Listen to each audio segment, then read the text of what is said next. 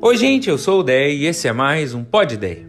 Eu sou um cara apaixonado pela Bíblia, eu amo a palavra de Deus, eu amo os textos que tem lá, as lições que existem lá. Eu amo aprender com Jesus, o Filho do Deus vivo, com aquilo que ele deixou para os seus discípulos, que repassaram até nós.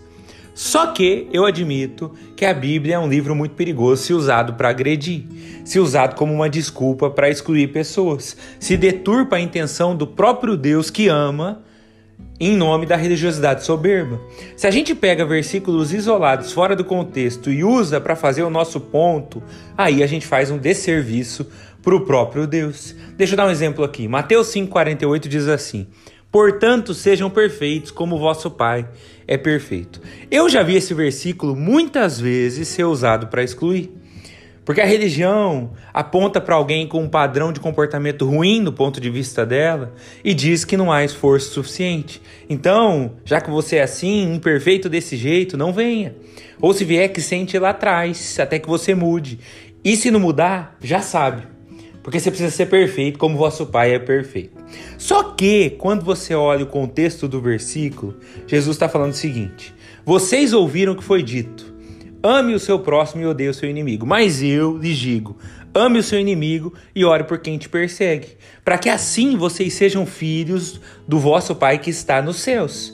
Porque ele faz raiar o sol sobre os bons e sobre os ruins, e derrama sua chuva sobre justos e injustos. Então, se vocês só amam os que amam vocês, que recompensa vocês terão?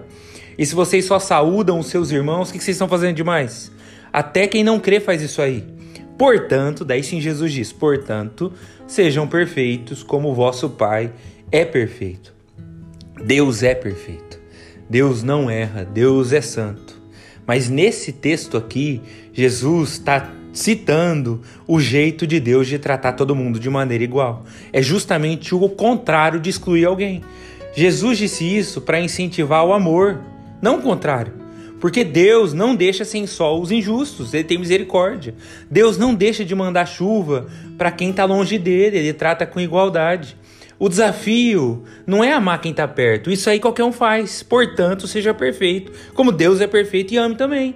Ame quem discorda de você, ame quem está longe, ama quem não te trata com favor, ame quem vota diferente, ame quem pensa diferente, ame quem não vê as coisas do mesmo jeito que você vê. Seja perfeito como Deus é perfeito. Essa bolha que a gente cria de gente igual a gente é um absurdo do ponto de vista do que Deus propôs, do que Jesus queria. Esse discurso de que o seu filho só pode ter amigos com a mesma fé não me parece ser o que Jesus ordenou. E não me parece ser o que o Salmo primeiro quer dizer. Jesus orando lá em João 17, orando por nós, pelos seus discípulos, ele diz assim: Não peço que os tires do mundo, mas que os protejas do maligno. Porque não é sobre sair de um mundo mal para não correr riscos, é sobre não deixar que o mal entre em você. E só quem pode te guardar disso é o próprio Deus.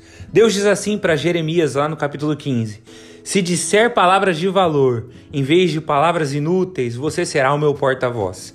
Você os influenciará, mas não deixará que eles o influenciem. O desafio, gente, é que a gente ame. Eu não estou dizendo que a gente não deve melhorar.